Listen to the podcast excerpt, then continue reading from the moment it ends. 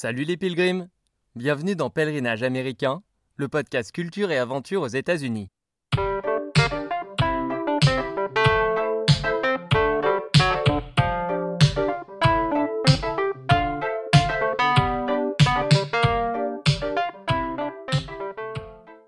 Moi, Alex, à 30 ans, je suis parti en stop à la rencontre de communautés aux quatre coins des États-Unis. Tout semble les opposer et pourtant elles ont un point commun. Elles font des pèlerinages, à des centaines de kilomètres de chez elles, pour une icône de la musique ou des ancêtres amérindiens, en hommage à Martin Luther King ou à un jeune skater de San Francisco.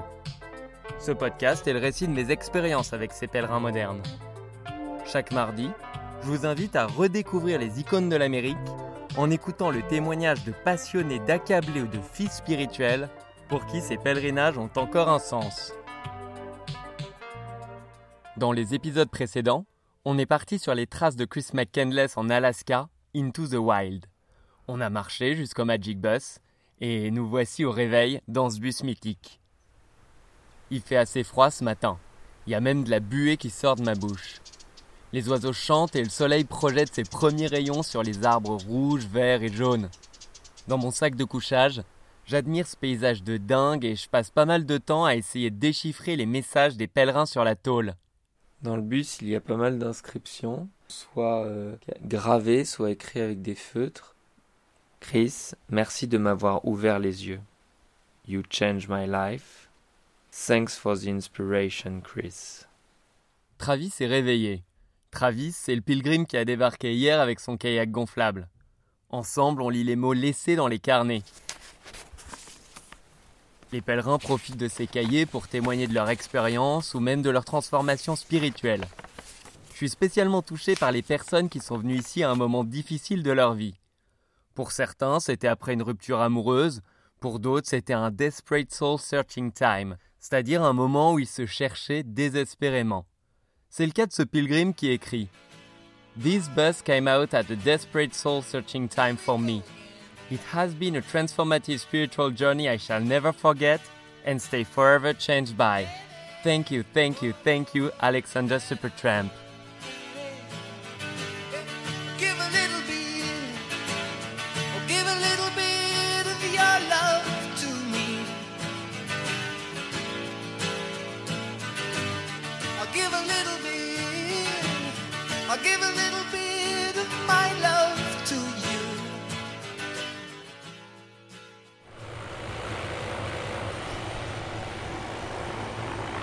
Il y a un hélicoptère qui vient de se poser dans la crique à côté, après avoir fait quelques tours au-dessus de nous. Un bel hélicoptère rouge. Euh, Travis pense que c'est euh, des pèlerins, des pèlerins modernes qui ont pris l'hélicoptère pour venir jusqu'au bus. On va bien voir, j'espère pouvoir les interviewer. Je vais m'approcher de l'hélicoptère.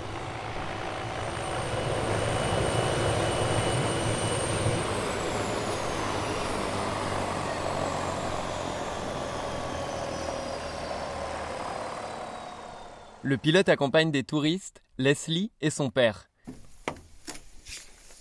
Ils montent religieusement à l'intérieur parce que pour eux, le bus est l'équivalent de la tombe de Chris, même si Chris ne repose pas là. It's surreal to know this was basically his tomb. We knew it was here, but we couldn't hike two days. I didn't know they fly out here. So when we found out, I had to do it. Donc quand le père de Leslie a découvert qu'on pouvait aller au bus en hélico, il a offert ça à sa fille, une grande fan d'Into the Wild. Et Leslie savoure sa présence ici, même si elle est un peu gênée d'être venue en 20 minutes seulement. to have the opportunity to come here is really amazing. Um, like we obviously got here in 20 minutes, and I feel like that's pretty special, um, and I'm grateful for it. But I think hiking out here would be a more profound experience. Ok, Leslie n'est pas venue en marchant. Mais elle a bien une âme de pilgrim parce qu'elle se sent connectée à Chris. Reading the book and knowing the story, I felt really connected to him. So just the chance to stand in this bus is kind of adds another piece of it for me. En lisant les témoignages, Leslie réalise ici l'impact de Chris sur la vie des pèlerins, même 27 ans après sa mort. Alors l'émotion envahit Leslie, elle qui a perdu quelqu'un de cher récemment. what it does show me is that um, when someone dies, it can inspire so many people and change people's lives. It means a lot after the loss that I've experienced recently. But I didn't expect that to come up for me being here. I didn't really connect those two things until I got here. Leslie trouve aussi une inspiration dans ses hommages posthumes et ça l'aide à appréhender la mort d'une façon différente. But now it just kind of means a lot, and we just think of death as a loss, like a an end to things, and it's not. And I've tried to view death in a different way, and to be able to come here and see what an impact his death had is pretty cool, inspiring. Pour Leslie et son père, la visite en hélico est minutée et déjà, ces pèlerins déserts doivent repartir. Puis c'est Travis qui s'en va, à pied cette fois, avec son kayak dégonflé sur le dos. Good luck I'll need it, thanks. Je reste donc seul ici, en osmose totale avec la nature.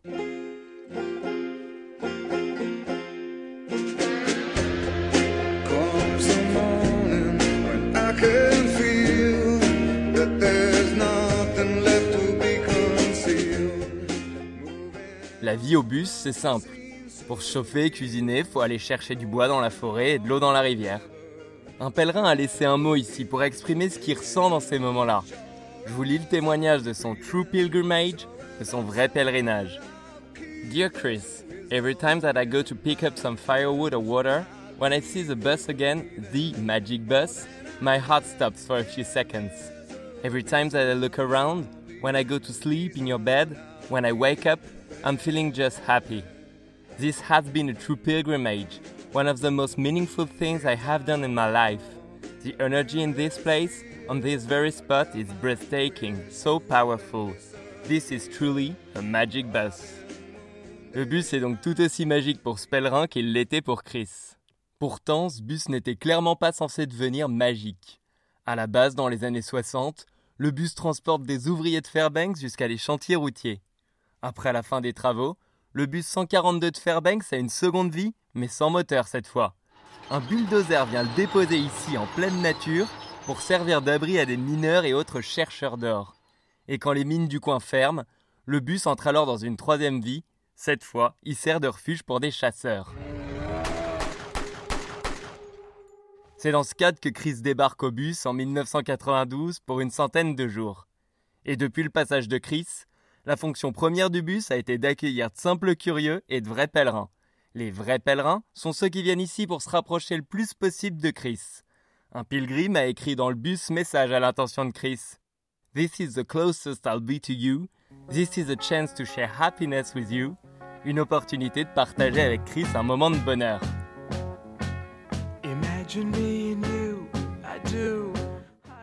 Moi aussi, je suis heureux dans ce bus, et même sur le toit du bus, comme sur l'affiche d'Into the Wild. So happy together.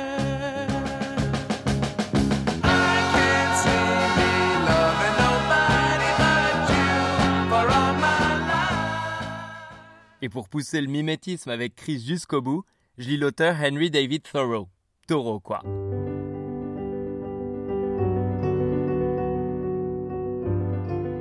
Thoreau prône un retour à la nature et à l'essentiel dès le 19e siècle. Alors pour démontrer qu'on peut vivre très bien avec peu, Thoreau habite deux ans dans une cabane près d'un lac. Il en tire un livre qui reste une référence aux États-Unis, Walden en Life in the Woods. Le lac Walden attire encore aujourd'hui des fans de Thoreau, mais ça, euh, je vous en parlerai peut-être dans un autre épisode. Quoi qu'il en soit, Chris est lui-même un grand admirateur de Thoreau. Il y a d'ailleurs un passage d'Into the Wild qui y fait référence. Un jour, Chris rencontre un couple de l'âge de ses parents. Ils prennent un stop dans leur van et vont passer la nuit sur une plage. Autour d'un feu de bois, Chris leur dit I'll paraphrase Thoreau here. Rather than love, than money, than faith, than fame, than fairness, give. Chris se reconnaît clairement dans cet idéal. L'argent ou le confort matériel de ses parents sont bien moins importants pour lui que la vérité. Mais la vérité, c'est pas ce que ses parents ont décidé de lui dire. Jusqu'à son adolescence, Chris avait toujours cru que son père Walt et sa mère Billy étaient tombés amoureux dès l'université. Mais un jour, Chris découvre que Walt a eu une première femme et qu'il est encore marié avec elle. Walt a même eu un fils avec cette femme et il les a tous les deux abandonnés pour refaire sa vie avec Billy. Chris réalise donc que ses parents ne sont pas mariés et qu'on lui a caché un demi-frère. La découverte de ce mensonge blesse Chris profondément, et cette blessure joue un rôle important dans sa fuite en avant. Une fuite loin de la société de consommation et surtout loin de sa famille, sans leur donner la moindre nouvelle pendant deux ans. Deux ans de voyage et d'aventure.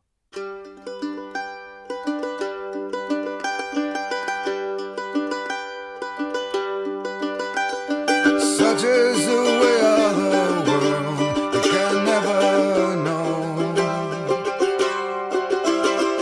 Just where to put all your faith,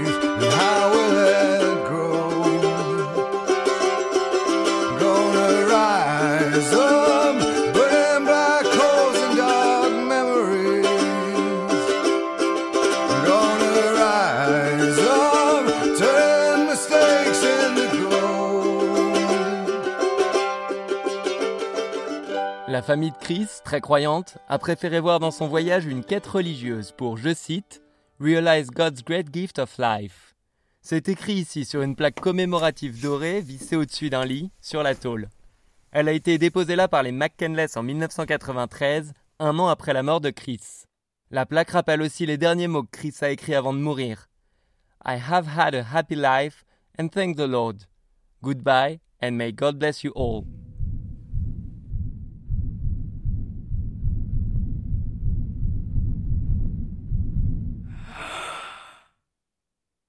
Il est temps pour moi de retourner à la civilisation.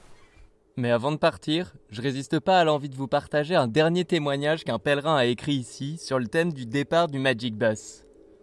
I don't want to leave, but my journey has to go on and I can feel that from now on I'll be different. This has been a life-changing experience. Chris, you will be with me in every step of my life. You are my hero.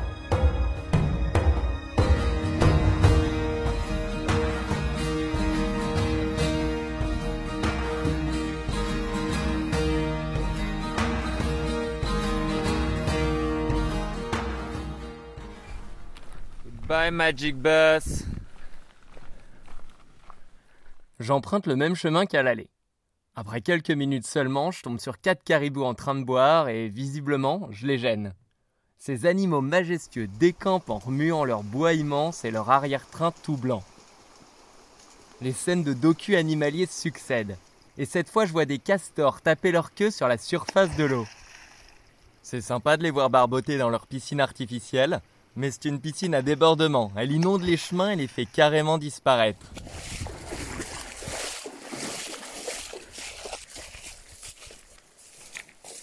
Là, je suis en train d'avancer dans les marécages qui sont euh, la dernière difficulté, euh, ou d'ailleurs la seule, euh, entre le bus et la rivière Teclanica.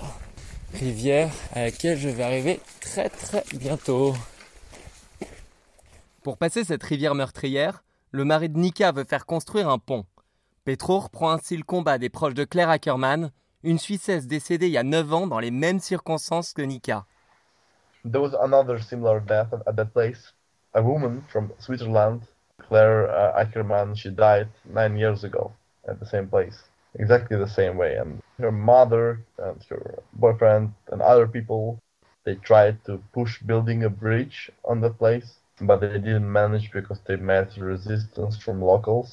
I want to push this idea forward, so uh, I just want this bridge to be built not just because it will be a good memorial, like for Claire Ackerman, for Nika Nikanova, my wife, or Chris McCandles also, who died because of that river. So this bridge will just uh, will just help to to cross the river. Mais pour le moment, il n'y a toujours pas de pont, faute d'accord avec les locaux. Je dois donc traverser la rivière en me mettant à l'eau. Heureusement, le niveau n'a pas augmenté en deux jours et j'ai bien repéré à l'aller comment passer d'un îlot à un autre, et je traverse sans encombre. J'arrive au Supertramp Village, le camp où je me suis arrêté à l'aller. J'y passe la nuit, à nouveau seul, sous la tente dressée pour les pèlerins.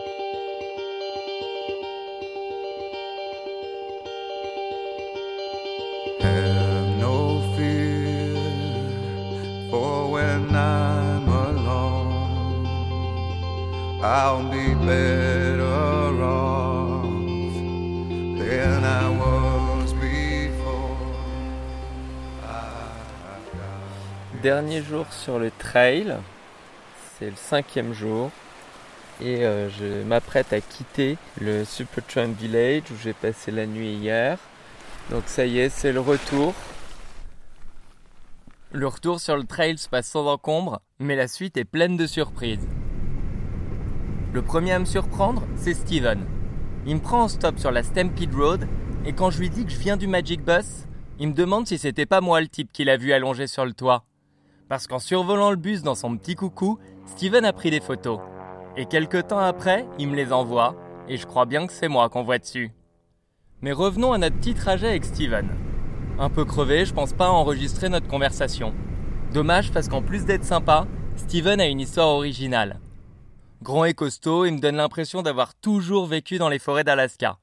Mais pas du tout, il vient de Louisiane, un état du sud des US. Il y travaillait comme infirmier, et un jour il a investi ses économies dans les bitcoins au tout début des monnaies électroniques.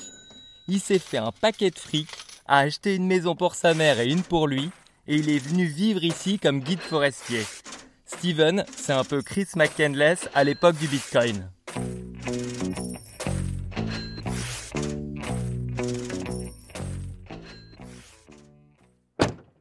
Steven me dépose au café où travaille Rose, la femme à qui j'avais dit de donner l'alerte si j'étais pas revenu d'ici dimanche. Elle est bien contente de me voir de retour et en un seul morceau. Et moi je suis bien content de déjeuner ici.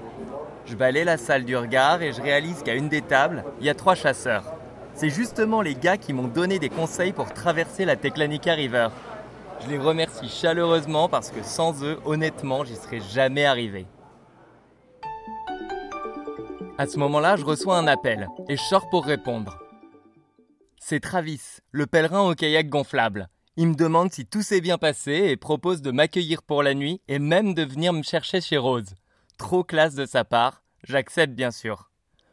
Je retourne à l'intérieur du café et au moment de payer, Rose me dit Quelqu'un a déjà réglé pour vous. En fait, les chasseurs m'ont offert le repas, les mêmes qui m'avaient déjà aidé sur le trail. Leur hospitalité est sans limite. Here's to Alaska, here's to the people, here's to the wild, and here's to the free. Here's to my life in a chosen country. Here's to Alaska and me. Puis Travis vient me retrouver. Ensemble, sur la route, on apprécie la vue sur les forêts qui bordent la Parks Highway. On arrive sur le terrain de Travis, à quelques kilomètres du parc Denali, dans lequel Travis est chauffeur de bus l'été. Demain, il m'emmènera dans le parc pour une nouvelle rando. Mais en attendant, je passe une nuit dans la cabane de Travis, à 10 mètres de haut, bercé par les loups qui hurlent loin.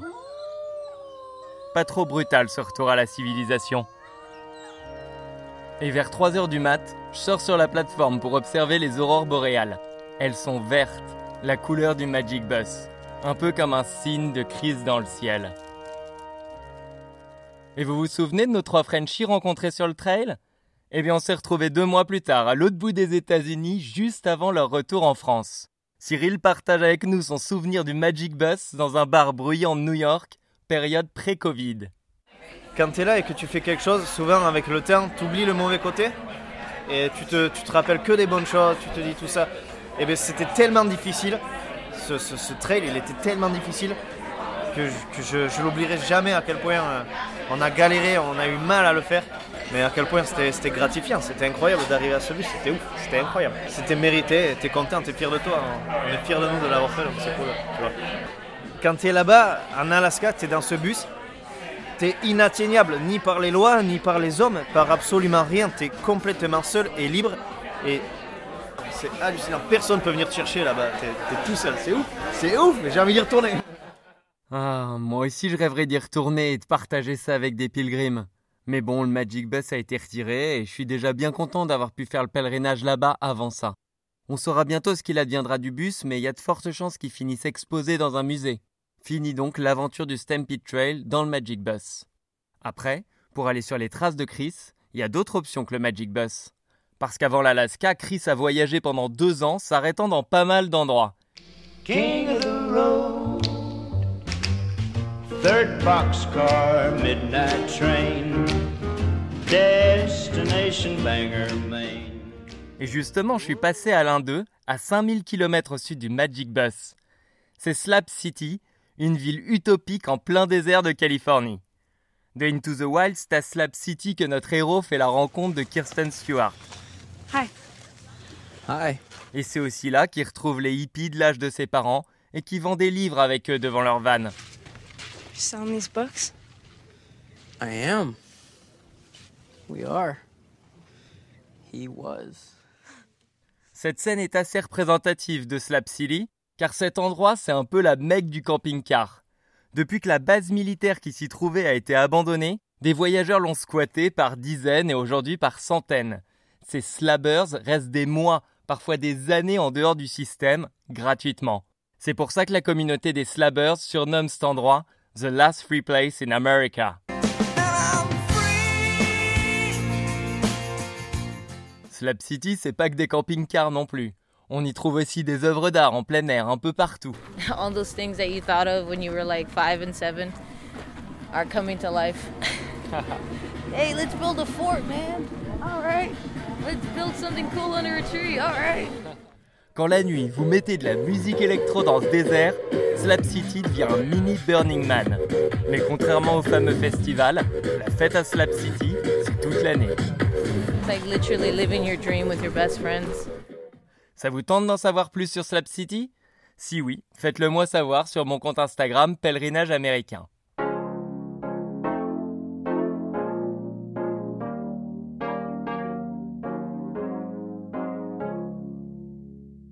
C'en est fini d'Into the Wild et j'espère que ça vous a plu. Si c'est le cas, aidez-moi à faire grandir la communauté des pilgrims. Donc parlez du podcast autour de vous, partagez sur vos réseaux et mettez des bonnes notes sur vos applis. Au prochain épisode, on va rencontrer les fans de Jimi Hendrix en pèlerinage à Seattle. Et ça promet d'être. Rock and roll. Cet épisode sera disponible dès le 18 septembre, parce que ce jour-là, ça fera 50 ans jour pour jour que Jimmy nous a quittés. Rendez-vous donc dès vendredi sur Spotify et vos plateformes de podcast préférées. À la prochaine les pilgrims